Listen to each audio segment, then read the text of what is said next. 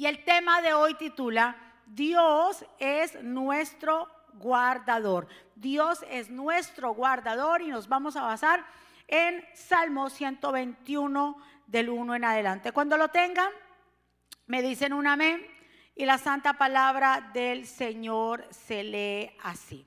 Dice, dirijo, este es cántico para las, dice, peregrinaciones. Dirijo la mirada a las montañas. En otra versión, Reina Valera dice, eh, miro hacia las montañas, ¿de dónde vendrá mi socorro? Pero aquí dice, dirijo la mirada hacia las montañas, ¿de dónde vendrá mi ayuda? Mi ayuda viene de Dios, creador del cielo y la tierra. Dios jamás permitirá que sufras daño alguno.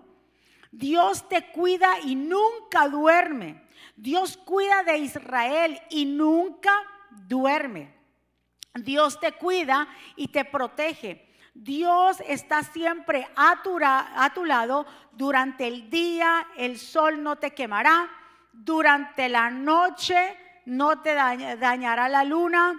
Dios te protegerá y te pondrá a salvo de todos los peligros Dios te cuidará ahora y siempre por donde quiera que vayas. Que el Señor nos bendiga a través de su palabra y que el Señor añada bendición a nuestra vida Señor, aquí estamos tus hijos que hemos llegado este primer día de la semana.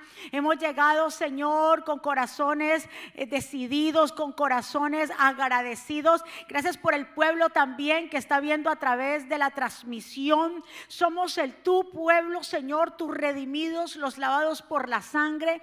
Señor, disponemos nuestros corazones a recibir esa palabra que transforma, que nos levanta, que trae sanidad a nuestras vidas. Gracias, papá, por sostenernos. Yo me pongo a un lado para que tú te establezcas, Dios que pases un carbón encendido por mis labios. No es palabra mía, es palabra tuya, oh Jehová. La palabra que transforma nuestros corazones. Queremos alinearnos con tu voluntad. Ayúdanos, Señor, cada día más a entenderla, a tener fe en ti, a apoyarnos en ti, Señor. Gracias por este pueblo y por el pueblo que está, nos está mirando en el nombre de Jesús. Y el pueblo, el Señor dice, amén.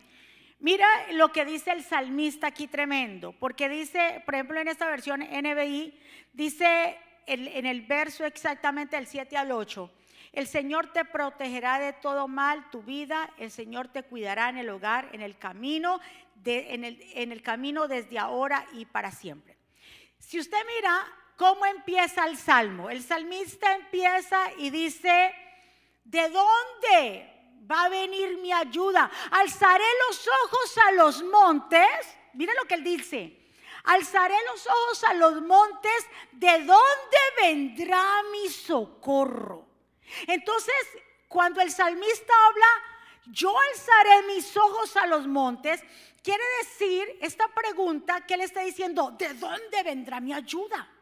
Y muchas veces cuando estamos pasando por momentos de dificultad, vicisitudes y pruebas, muchos se preguntan, ¿y quién me va a ayudar?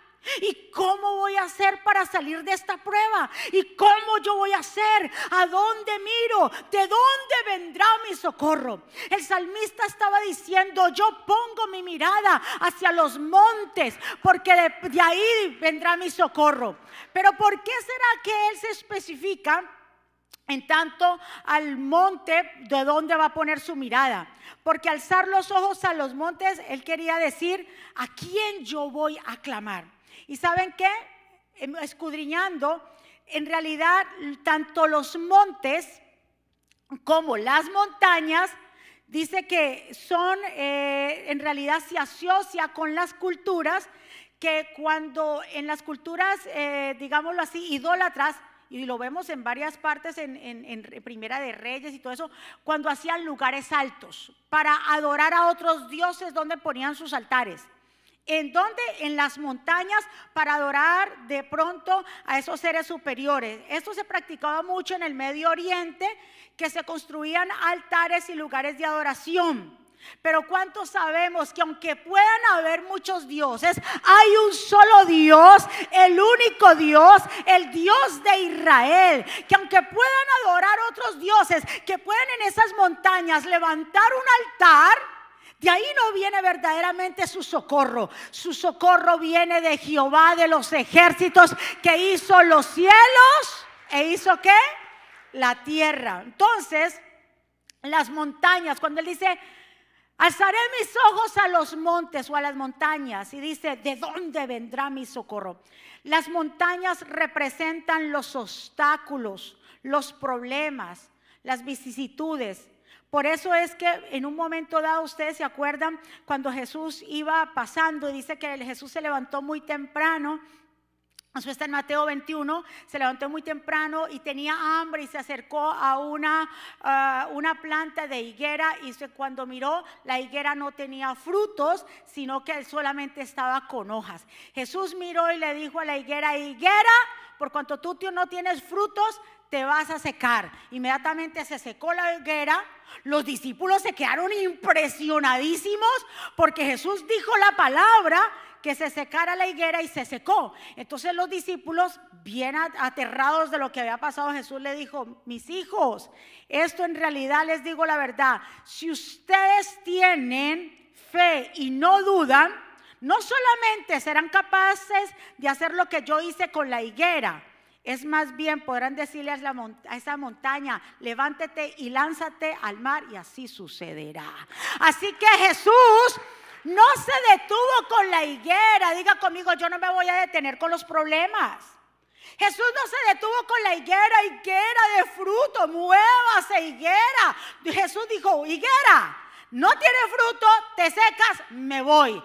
Esos obstáculos no nos vamos a paralizar por ellos. No pierdas tu tiempo con gente que no te añada a ti. No pierdas tu tiempo con cosas que no te añadan ni te hagan crecer. Jesús no se detuvo. Jesús siguió su camino. Así mismo el Señor le dijo a los discípulos, ¿ustedes por qué se deslumbran por esto? Hombres de poca fe. Así nos dice el Señor, ¿por qué nosotros nos preocupamos. ¿De dónde vamos? Va a venir mi socorro. Nuestro socorro viene de Jehová. ¿Dónde voy a poner mi mirada? El pastor estaba hablando de la mirada.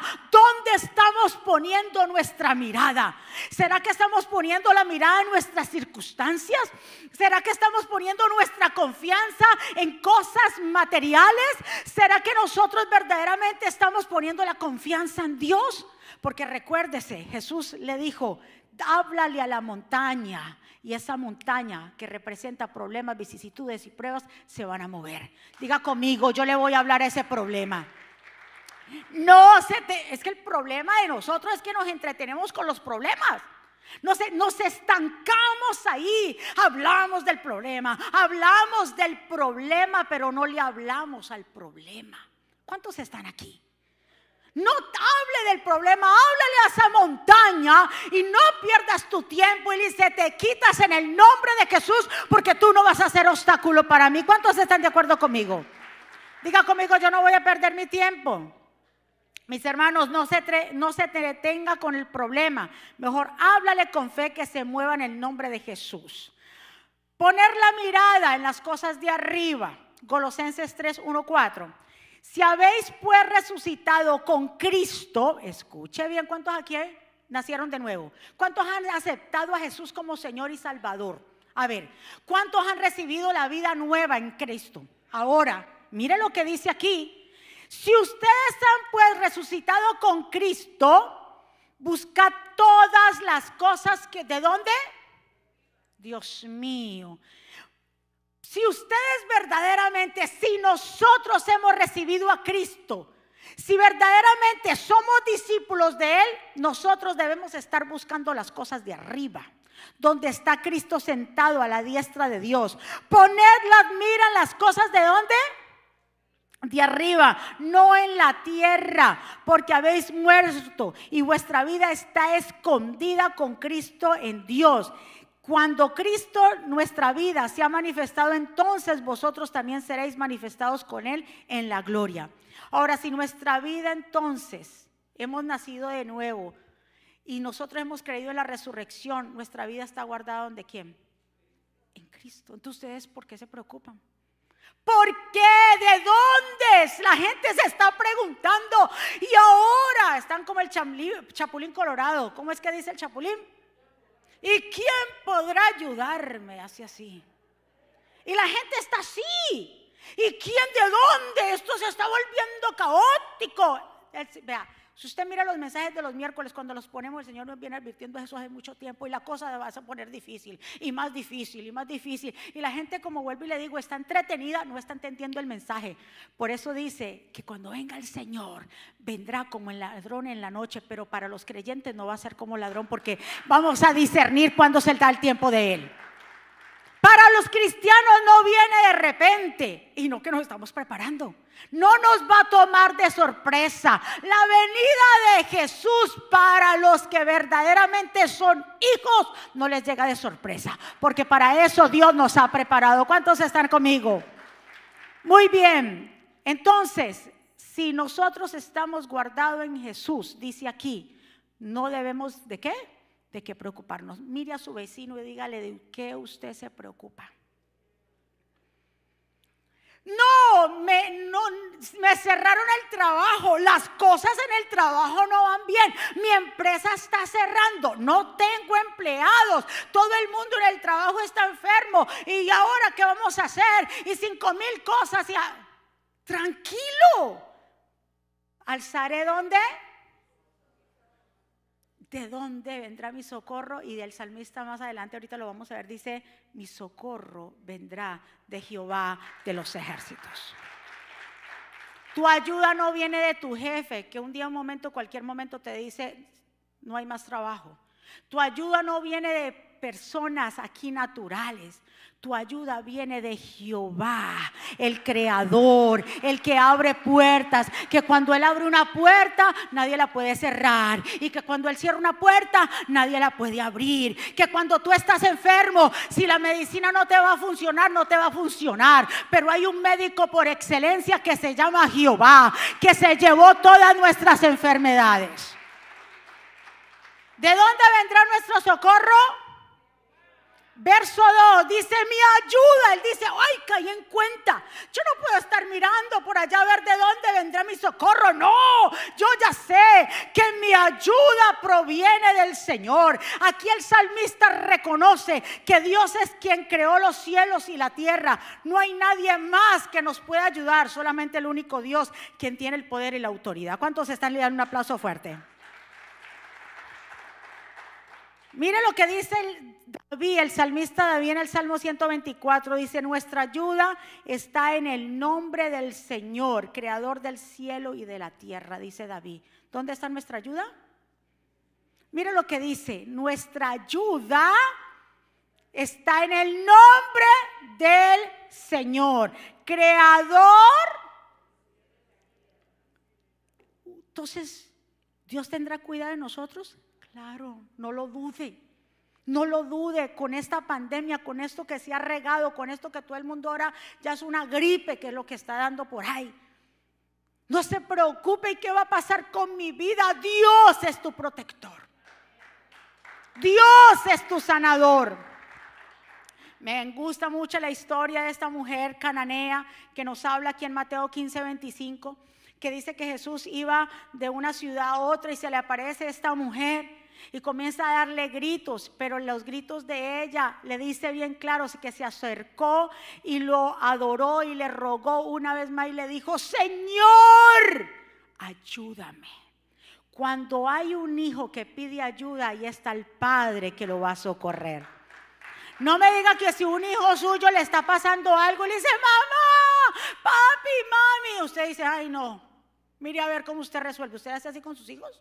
Usted va y usted deja lo que está, se baja esas escaleras y, ay, mijo, ¿qué le pasó? Si somos nosotros así siendo malos. Ahora nuestro Padre, que es tan misericordioso, que es tan bueno, cuando hay un hijo que lo clama y le dice, ayúdame Señor, Dios no va a ir a ayudarle. Esta mujer que siendo no judía, y el Señor trata, tiene un trato especial con ella porque al principio el Señor no le pone cuidado, pero para saber dónde está la fe de ella, pero ella lo siguió y lo, lo dice que lo adoró y los discípulos dicen, ay Señor, despacha a esta mujer porque está haciendo mucha bulla, está haciendo mucha bulla y esto se ve muy feo, Señor. Y el Señor se para y le dije, mi hijita, es que verdaderamente eh, eh, yo estoy enviado a la casa de Israel, yo no vine a darle comida o no vine como a tratar con ese pueblo que eh, gentil. No, yo vine a tratar con el pueblo de Dios. Dijo, no importa.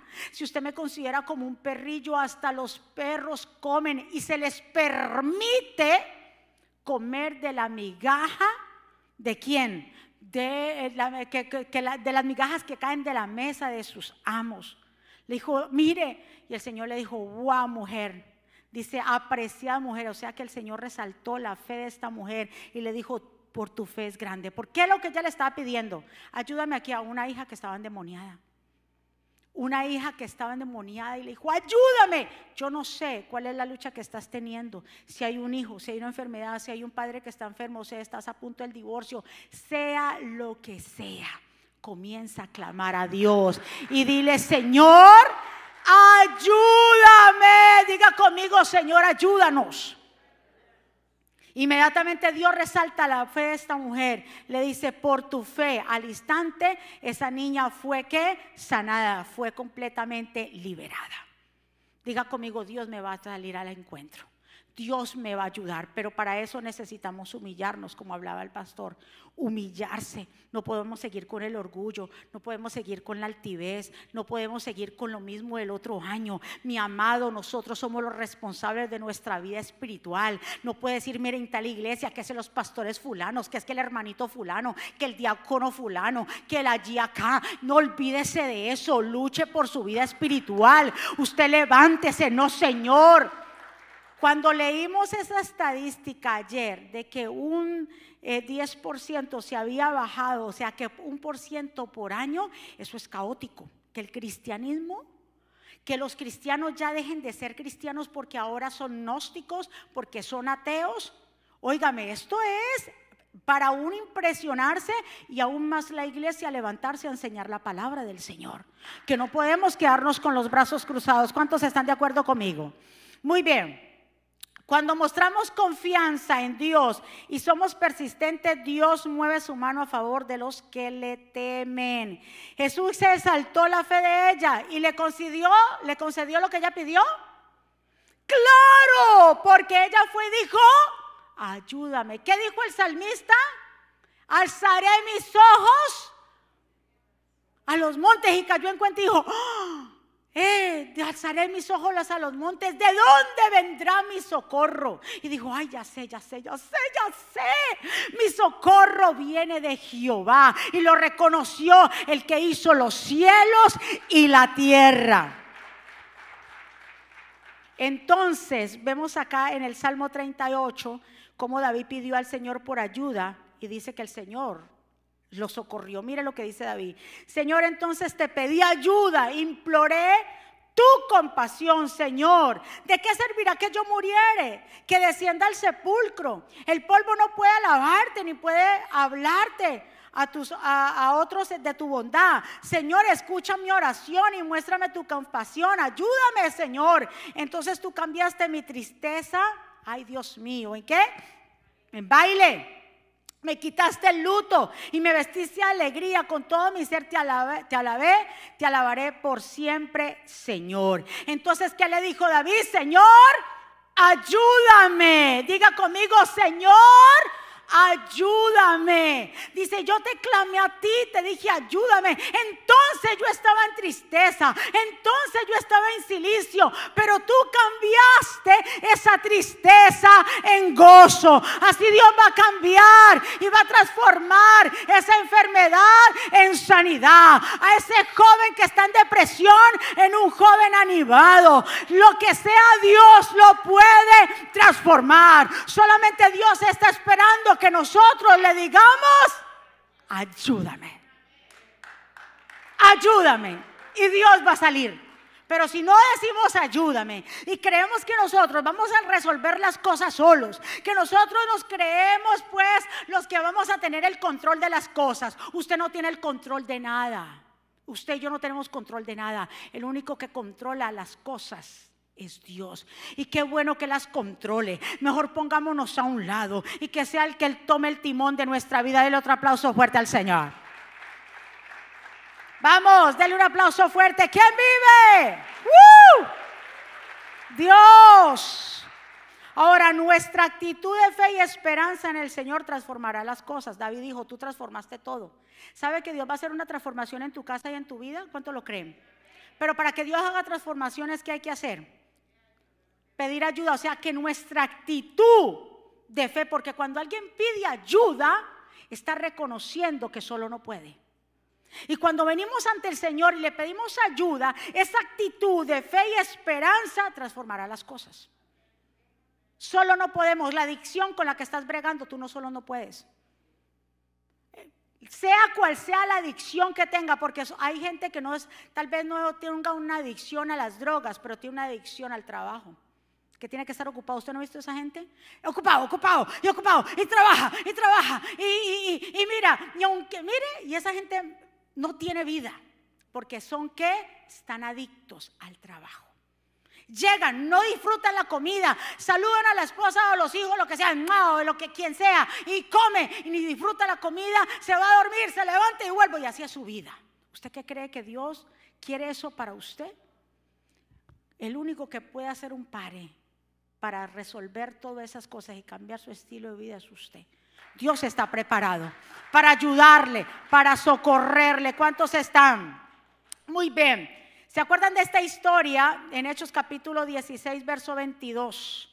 Escuchen, depende de nuestra actitud, es que las cosas van. Dice que David, es que tú transformaste todo. El lamento lo transformaste en gozo.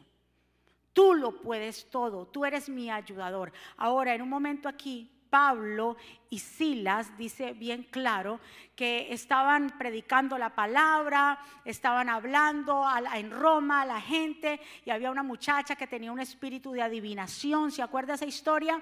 Y entonces ya Pablo y Silas, cansados de que esta muchacha toda hora que los veía, estos son hijos de Dios y no sé qué, y ya Pablo le dijo, te reprendo, salte demonio de ella y cuando salió el demonio, las personas que como quien dice explotaban a esta joven porque cobraban plata para que ella adivinara, ya ellos se enojaron y ya no vieron que no había ganancia en ella. Entonces lo que hicieron fue los pusieron en medio de la plaza y, comenzaron a decirle a los oficiales, miren, ellos están enseñando cosas, eh, costumbres que nosotros no queremos, están dañando nuestras costumbres.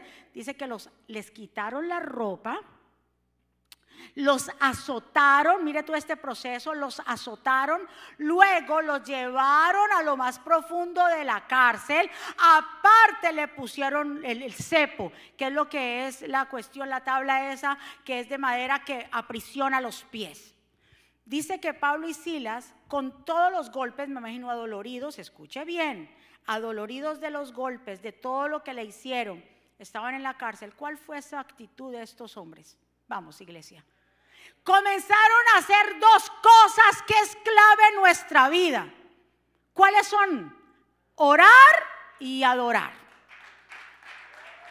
Es que nuestra actitud frente a cada situación es que comienza a abrir puertas.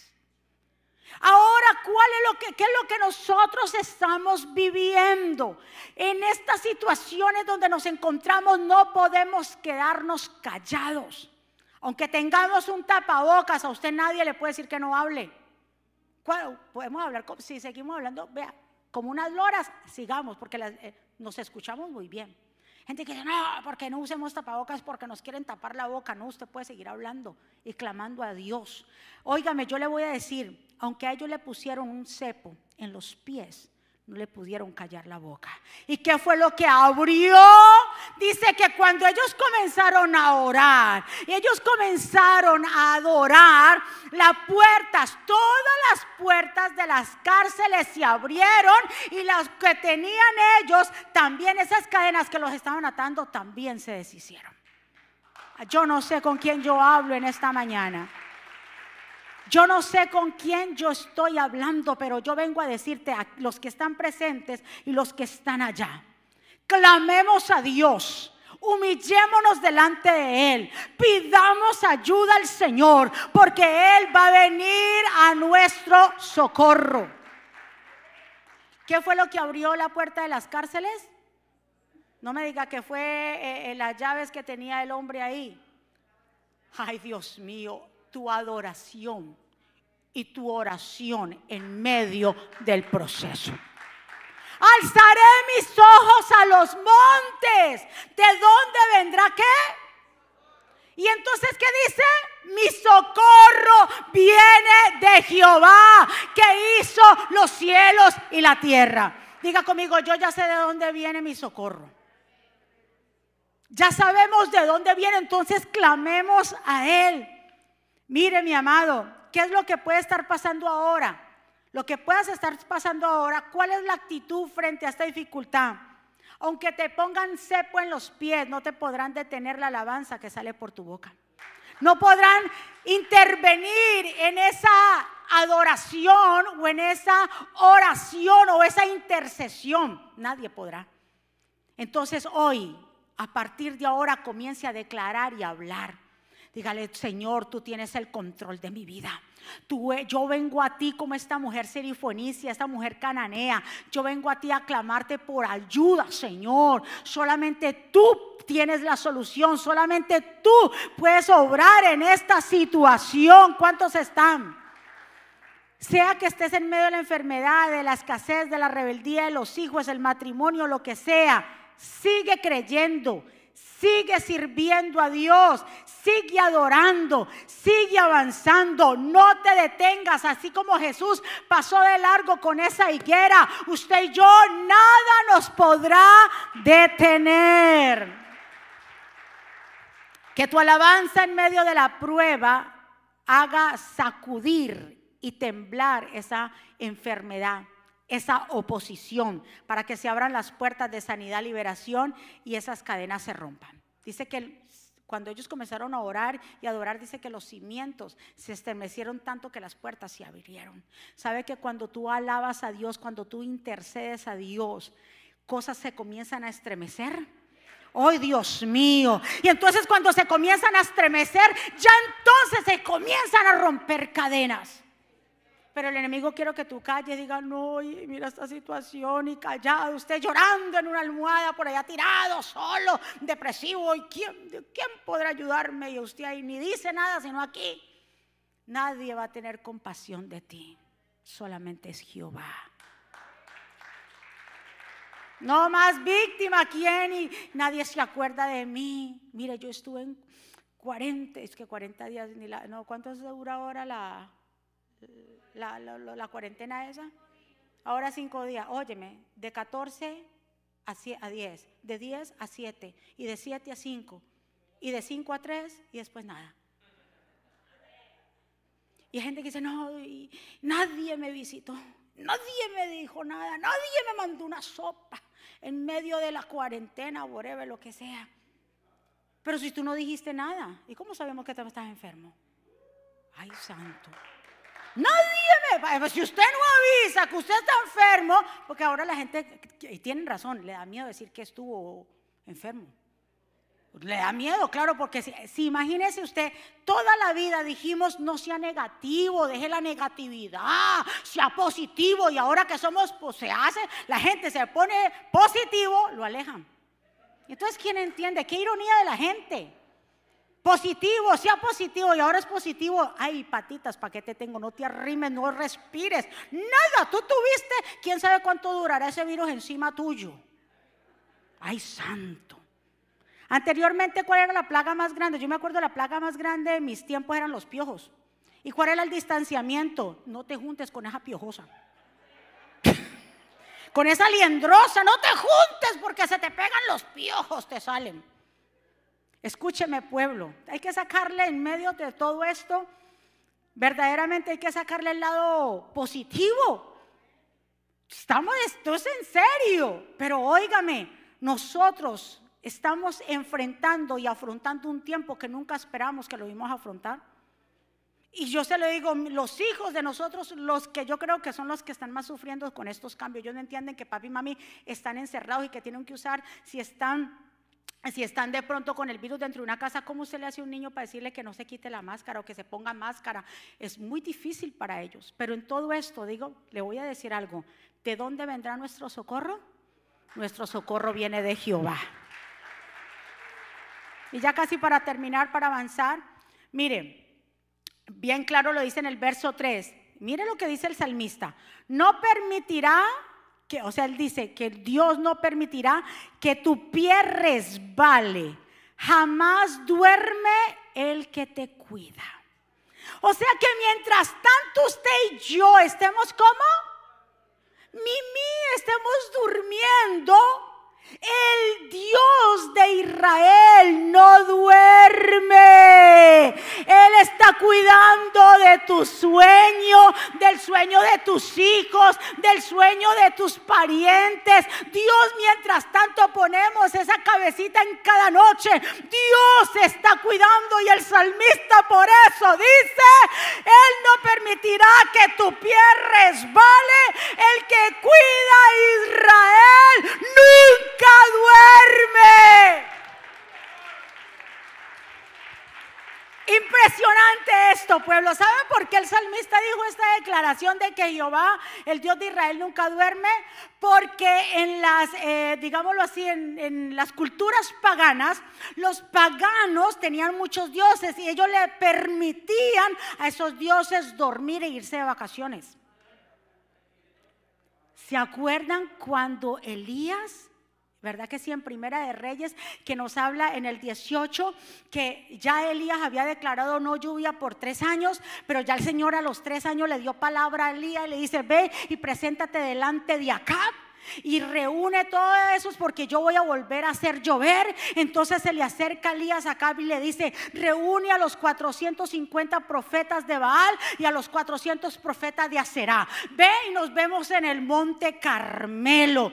Dice bien claro que Elías le propone, se reúne todo el pueblo de Israel, más los profetas falsos. Y Elías dice, tráigame dos toros, dos bueyes y pongámoslo, cada uno va a hacer su altar. Ustedes le ponen altar a sus dioses y yo le pongo altar a Dios. Pero aquí vamos a saber quién es el verdadero Dios. El Dios que responda por fuego es el único. Escuche bien. El Dios que responda con fuego es el único. Bueno, yo le voy a dar el chance a ustedes los primeros. Comiencen. Dice que ellos degollaron ahí el, el buey, lo pusieron la leña y todos ahí. Y ahí, dice, desde la mañana hasta el mediodía no pasaba nada. Nada. Y ya comenzaron a lacerarse. A lacerarse y a hacer cosas y a cantar y a hacer un montón de cosas. Y ese es dioses. Por eso Elías se le burlaba y le decía a ellos, griten más fuerte, porque a ver, si es un Dios, a lo mejor ese Dios está ocupado o está haciendo necesidades, o de pronto ese Dios de ustedes ha salido de viaje, o tal vez está dormido. Y hay que despertarlo. Por eso el salmista decía, el Dios que nosotros le servimos, ese Dios nunca duerme porque Él nos cuida.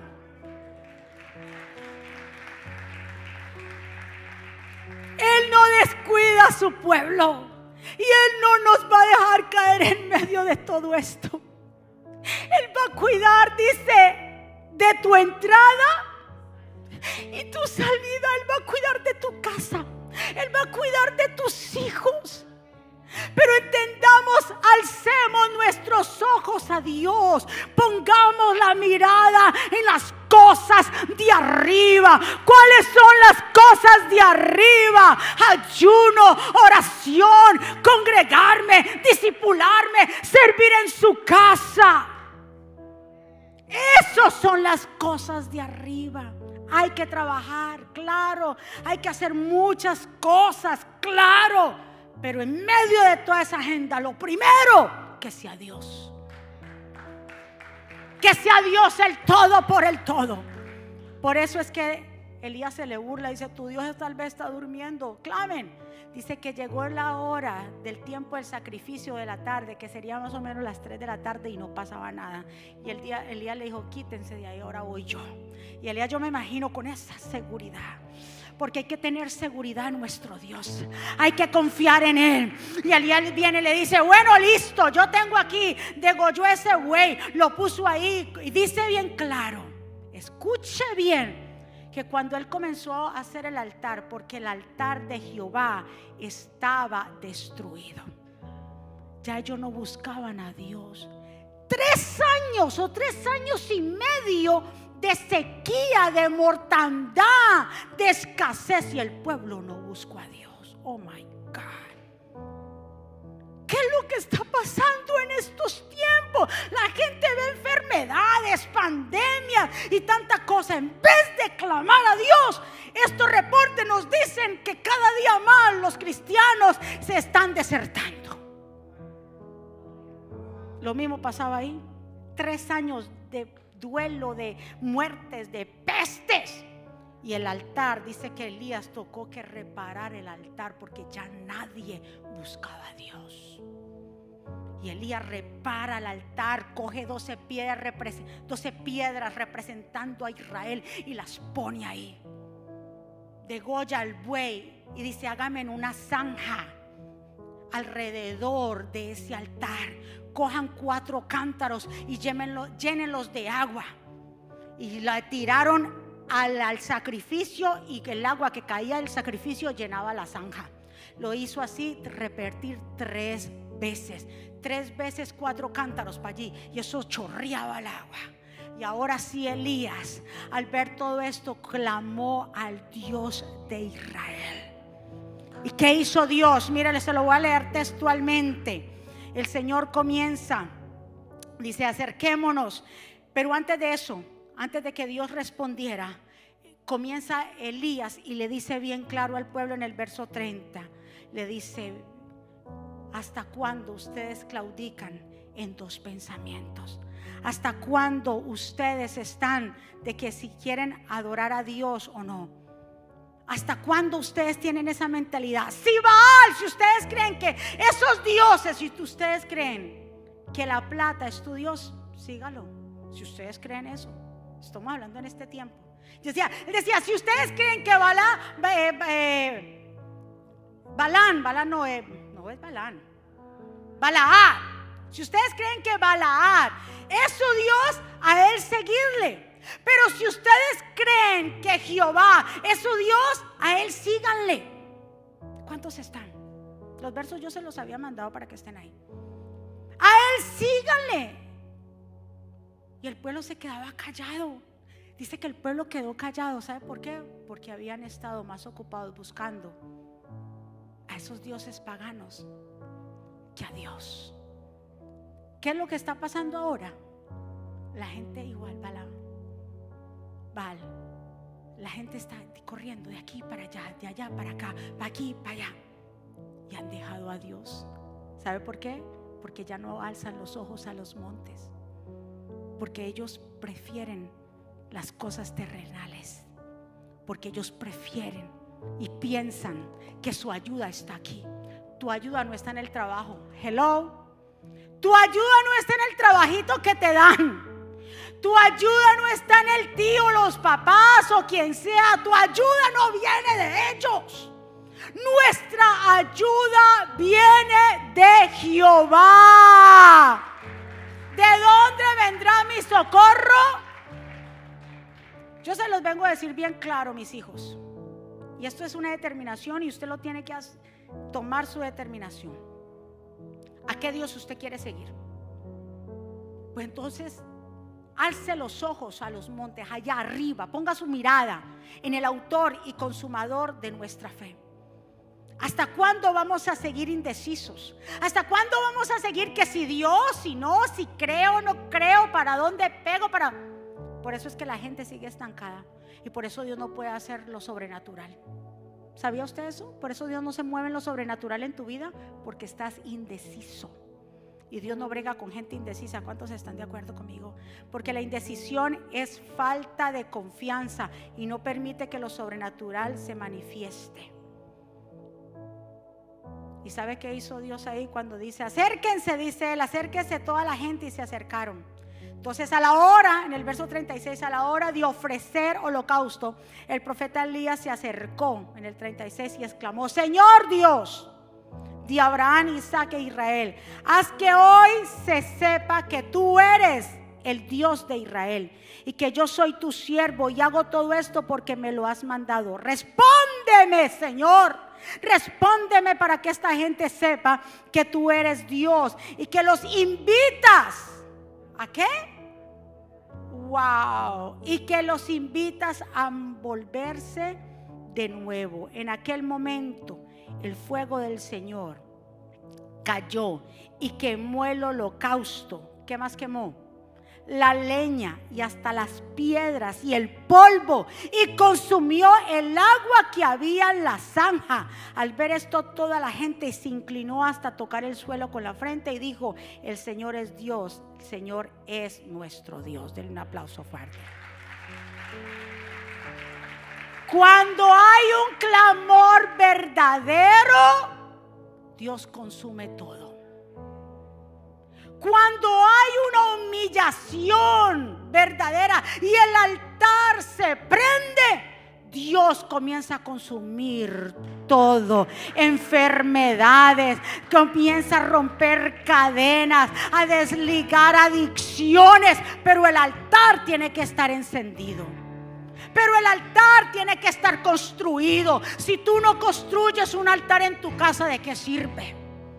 Si tú verdaderamente no entregas tu vida al Señor, ¿de qué sirve? Porque era por fuego que el Señor venía y al que, al que respondiera por fuego era el Dios verdadero. Mi amado, póngase de pie en esta mañana. El Señor es quien cuida, el Señor es tu sombra protectora. Mira lo que sigue diciendo el salmista. De día Oh Dios mío. Voy a tratárselo de decir más rápido aquí. De día el sol no te hará daño, ni la luna de noche. El Señor te protegerá de todo mal, protegerá tu vida. El Señor te cuidará en el hogar, en el camino desde ahora y para siempre. O sea, el Señor está tan presente en tu vida. Desde que tú te levantas, desde hasta que tú te desde que tú te acuestes hasta que tú te levantas, el Señor protege. ¿No lo hizo así con el pueblo de Israel cuando los sacó de Egipto? Los llevó por camino del desierto guardándolos verdaderamente que se enfrentaron con el pueblo filisteo porque ellos no estaban preparados para una guerra, no tenían armamento, no estaban adiestrados. Pero el Señor los envía por el camino del Mar Rojo para que pasaran al otro lado, al desierto. Pero que dice que en ese desierto el Señor puso una columna de nube de día para que los guiara y de noche también de fuego para también guiarlos y para protegerlos. Así, escuchen esto, dice la escritura en Éxodo, así ellos podían avanzar tanto de día Ay, ay, ay, ay, ay. Así podrían avanzar cuando las cosas estén bien, pero también que avancen aunque las cosas no estén tan bien. De día y de noche, en las buenas y las no tan buenas, en las buenas, en las enfermedades, en todo tiempo. El pueblo de Dios tiene que avanzar, porque Dios es nuestro protector. En medio de esto, Dios nos va a proteger. Y cuando yo abro a proteger, usted me dirá, y pero pastor, a mí se me murió mi papá, mi mamá, mi hermano se me murió, a mí también se me murieron personas. Pero ¿cuál muerte estás hablando? Porque para los que están en Cristo la muerte es ganancia. Aunque este cuerpo se ha tocado, pero hay algo que es algo que está dentro de nosotros que se llama alma que nadie la puede tocar y está resguardada. Y es la que va a llegar a la presencia de Dios. Aunque este cuerpo perezca, se desvanezca, la, el alma estará presente y el Espíritu de Dios regresará a él. Pueblo salmista dijo, mi socorro viene de Jehová, creador. Él no permitirá, sigue más adelante, que tu pie resbale. Él guardará de tu entrada y tu salida. Él te guardará. Cuando dice entrada y salida, en la Reina Valera, en otra versión dice, Él guardará cuando vayas por medio del camino, pero cuando entres en tu casa, también ahí te va a guardar. Él es mi libertador. Él es nuestro protector. Él clamamos solamente. Él es el que conoce todas las cosas desde ahora en adelante. ¿Dónde vamos a poner nuestra mirada? En las cosas de arriba. Mi iglesia está abierta, me tengo que congregar. Mi iglesia dan discipulado, tengo que discipularme. Mi iglesia dijo que íbamos a hacer ayuno, vamos a hacer ayuno. Yo voy a buscar en mi aposento. Tengo todos los días que buscar de mi parte. Una cosa es hacerlo como congregación, pero otra cosa es hacerlo en tu intimidad todos los días. ¿Quieres ser libre de algo? ¿Quiere que las cosas cambien? Comienza a poner de tu parte y a buscar del único que tiene el poder y la autoridad. Levantemos nuestras manos y adoremos a Dios ahí donde usted está. Sí, Señor.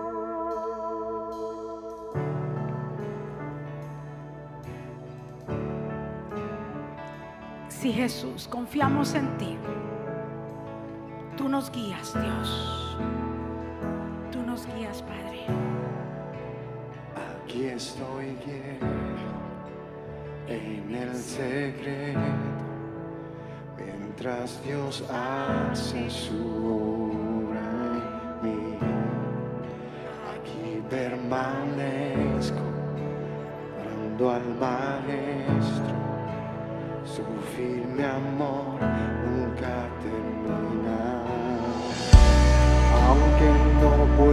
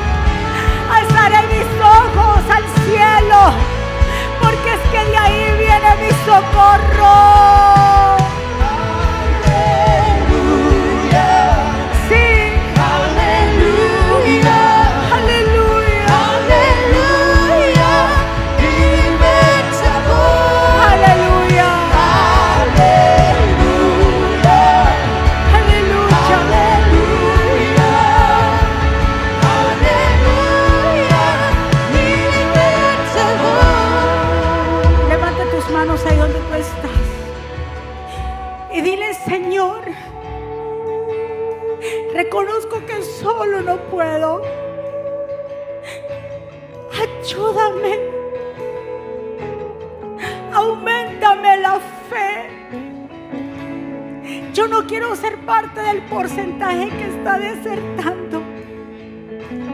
Ayúdanos a sostenernos. En el nombre de Jesús, Señor, te pedimos por aquellos que están fríos. Yo se los dije la semana pasada que el virus más fuerte que está pasando es el enfriamiento espiritual. Y la noticia salió apenas ayer de que ese por ciento, ese 10% dejó a Dios. Ay, ¿Y quién nos va a ayudar, pueblo, si no es Él? Nada terrenal puede hacerlo. Él es el creador. Él es el creador de todo lo que vemos. Él es el creador. ¿Por qué adorar lo creado cuando tenemos al creador de las cosas? Por eso venimos humillados. Ayúdanos, Señor. Así como esa mujer serofenicia clamó a ti, ayúdanos. Así como el salmista dijo, yo reconozco que tú eres el único Dios. Así como David dijo, tú cambiaste mi lamento en gozo. Así como Pablo y Silas cantaron y adoraron en medio de una cárcel azotados. Así mismo te adoramos en medio del proceso. Así como tú enviaste la nube de día y columna de fuego en la noche para que tu pueblo caminara de día y de noche y avanzara. Así tú nos has mandado al Espíritu Santo para que sigamos cuando las cosas vayan bien, pero cuando tampoco vayan muy bien. Es tiempo de avance, pueblo. Es tiempo de humillación ante Dios y reconocer que Él es el único y reconocer que solo no vamos a poderlo lograr. Si hay alguien aquí o alguien allá que desea hacer la oración de fe, de reconciliarse con Dios, no de cambiar de religión. Estamos hablando de religión, estamos hablando de relación. Cuando tú tienes una relación con alguien y lo conoces, esa relación es para siempre. No tiene que ver con imposición o sacrificios, tiene que ver con el corazón. Si alguien desea hacer esta oración, puede repetir conmigo, Señor Jesús, yo te doy gracias por mi vida, te pido perdón por mis pecados, yo me arrepiento, reconozco que soy pecador, que necesito tu perdón, reconozco que tú también eres el Mesías, el Hijo del Dios viviente, el único, el poderoso me humillo ante ti. Te pido ayuda, salvación para mi vida y mi familia. Perdóname, Señor. Y escribe mi nombre en el libro de la vida, en el nombre de Jesús. Denle un aplauso fuerte. ¿Quién vive? Y a su nombre. ¿Cómo está el pueblo de Dios? ¿Cuántos recibieron esa palabra de poder? ¿De dónde viene nuestro socorro? Y si viene de arriba, ¿dónde vamos a poner nuestra mirada? En las cosas, lo que te añade a tu vida espiritual, todo, todo lo que sea para tu vida espiritual, hazlo. Que de ahí es que nosotros dependemos de arriba, de los cielos. Muchísimas gracias por estar aquí. Que el Señor me los bendiga en esta semana. Declaro, mejor dicho, cielos abiertos sobre tu casa, sobre tu familia. Que todo estará bien que tenga fe, que se anime, que cuando salga por ahí salga animado, salga con esta palabra de confirmación, sellándolo en su corazón, de que Dios tiene el control de todas las cosas. Amén. 40 días de ayuno, el pastor les estará explicando mejor acerca de esos 40 días de ayuno, qué es lo que se va a hacer en estos 40 días, pero es tiempo de humillación, es tiempo verdaderamente que el pueblo entendamos todos que fuera de Él nada podemos hacer. Amén. Levante tus manitas, Padre, gracias por este tiempo tan maravilloso que tú nos has puesto para escuchar tu palabra, para guardarla. Yo declaro que cada corazón es buena tierra y que esta semilla que ha sido plantada producirá en nosotros mucho fruto. Declaramos una semana bendecida, prosperada de cielos abiertos, de buenas noticias. Señor, guarda a tu pueblo su entrada y su salida. Gracias Espíritu Santo, porque tú nos das la fortaleza y nos haces que podamos recibir esta palabra a nuestra vida. Pueblo del Señor, que Jehová te bendiga y te guarde, que Jehová haga resplandecer su rostro sobre ti y tenga de ti misericordia. Que Jehová alce sobre ti su rostro y ponga en ti paz. Y termino con esas palabras. Vivan en gozo. Sigan creciendo hasta alcanzar la madurez. Anímense los unos a los otros. Vivan en paz y armonía. Entonces el Dios de amor y paz estará con ustedes. Que la gracia del Señor Jesucristo, el amor de Dios y la comunión con el Espíritu Santo sea con todos ustedes. Dios me los bendiga. Dios me los guarde. Muchísimas gracias a los que están aquí y a los que están allá. Bendiciones.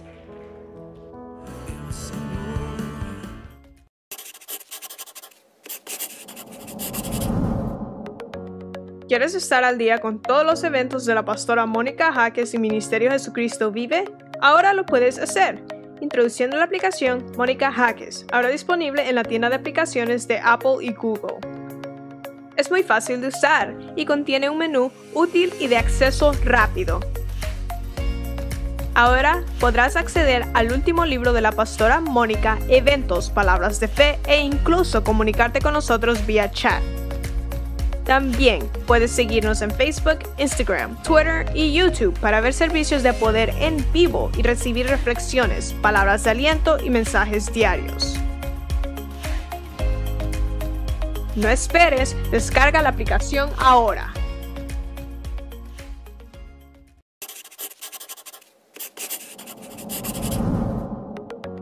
¿Quieres estar al día con todos los eventos de la pastora Mónica Jaques y Ministerio Jesucristo Vive? Ahora lo puedes hacer introduciendo la aplicación Mónica Jaques, ahora disponible en la tienda de aplicaciones de Apple y Google. Es muy fácil de usar y contiene un menú útil y de acceso rápido. Ahora podrás acceder al último libro de la pastora Mónica, eventos, palabras de fe e incluso comunicarte con nosotros vía chat. También puedes seguirnos en Facebook, Instagram, Twitter y YouTube para ver servicios de poder en vivo y recibir reflexiones, palabras de aliento y mensajes diarios. No esperes, descarga la aplicación ahora.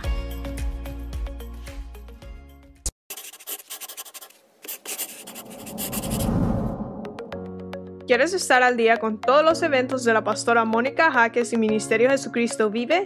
Ahora lo puedes hacer introduciendo la aplicación Mónica Jaques, ahora disponible en la tienda de aplicaciones de Apple y Google.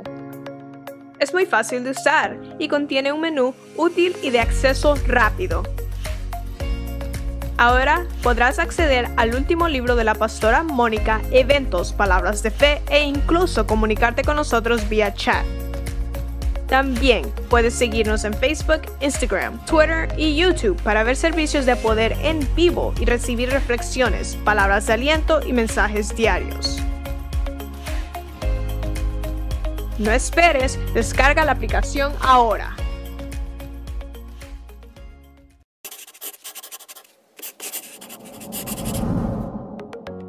¿Quieres estar al día con todos los eventos de la pastora Mónica Jaques y Ministerio Jesucristo Vive?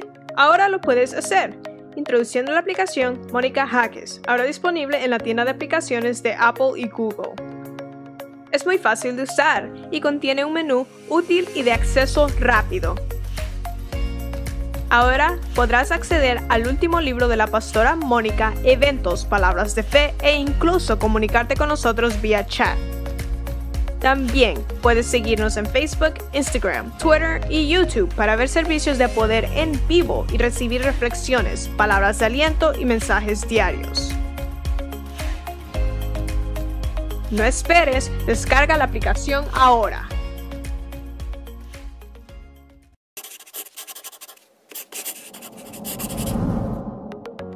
¿Quieres estar al día con todos los eventos de la pastora Mónica Jaques y Ministerio Jesucristo Vive? Ahora lo puedes hacer introduciendo la aplicación Mónica Jaques, ahora disponible en la tienda de aplicaciones de Apple y Google. Es muy fácil de usar y contiene un menú útil y de acceso rápido. Ahora podrás acceder al último libro de la pastora Mónica, eventos, palabras de fe e incluso comunicarte con nosotros vía chat. También puedes seguirnos en Facebook, Instagram, Twitter y YouTube para ver servicios de poder en vivo y recibir reflexiones, palabras de aliento y mensajes diarios. No esperes, descarga la aplicación ahora.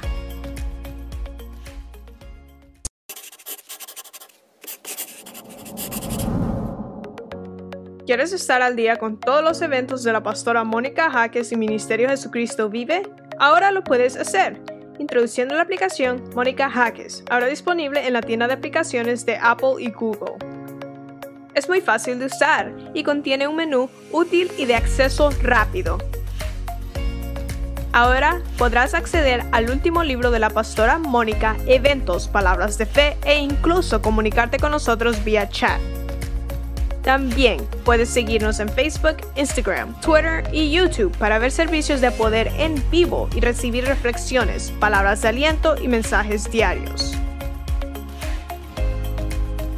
No esperes, descarga la aplicación ahora.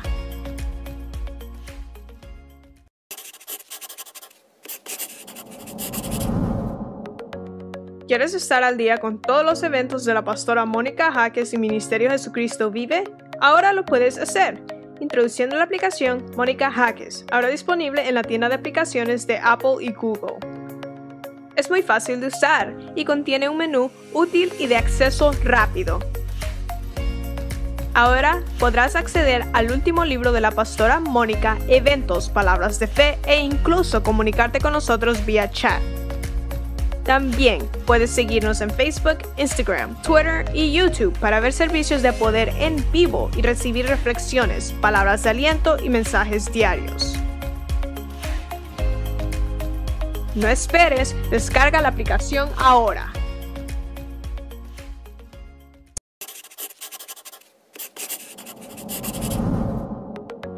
¿Quieres estar al día con todos los eventos de la pastora Mónica Jaques y Ministerio Jesucristo Vive? Ahora lo puedes hacer introduciendo la aplicación Mónica Jaques, ahora disponible en la tienda de aplicaciones de Apple y Google. Es muy fácil de usar y contiene un menú útil y de acceso rápido. Ahora podrás acceder al último libro de la pastora Mónica, eventos, palabras de fe e incluso comunicarte con nosotros vía chat.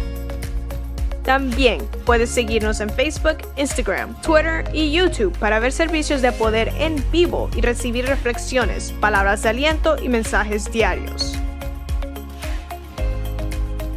No esperes, descarga la aplicación ahora.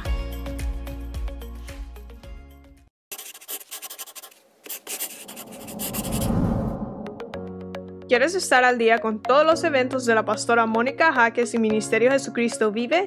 Ahora lo puedes hacer introduciendo la aplicación Mónica Jaques, ahora disponible en la tienda de aplicaciones de Apple y Google. Es muy fácil de usar y contiene un menú útil y de acceso rápido. Ahora podrás acceder al último libro de la pastora Mónica, eventos, palabras de fe e incluso comunicarte con nosotros vía chat. También puedes seguirnos en Facebook, Instagram, Twitter y YouTube para ver servicios de poder en vivo y recibir reflexiones, palabras de aliento y mensajes diarios. No esperes, descarga la aplicación ahora.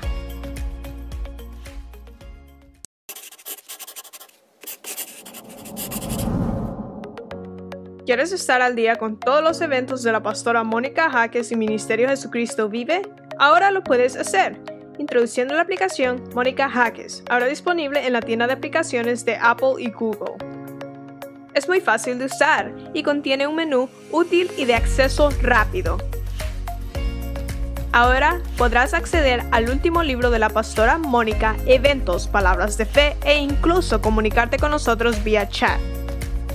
También puedes seguirnos en Facebook, Instagram, Twitter y YouTube para ver servicios de poder en vivo y recibir reflexiones, palabras de aliento y mensajes diarios. No esperes, descarga la aplicación ahora.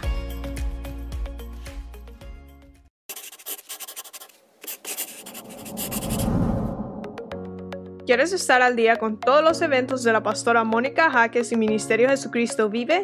Ahora lo puedes hacer introduciendo la aplicación Mónica Jaques, ahora disponible en la tienda de aplicaciones de Apple y Google.